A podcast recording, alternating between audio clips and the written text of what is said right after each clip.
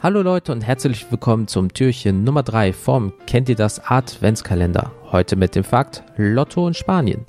Seit dem späten 19. Jahrhundert gibt die spanische Nationallotterie die größte Geldsumme des Jahres aus, genannt El Gordo oder der Fette.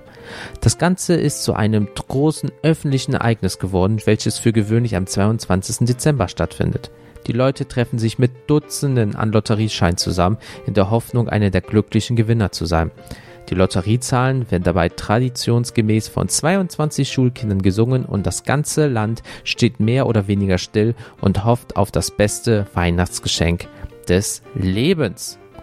Ich wünsche euch noch einen schönen Tag. Feliz Navidad.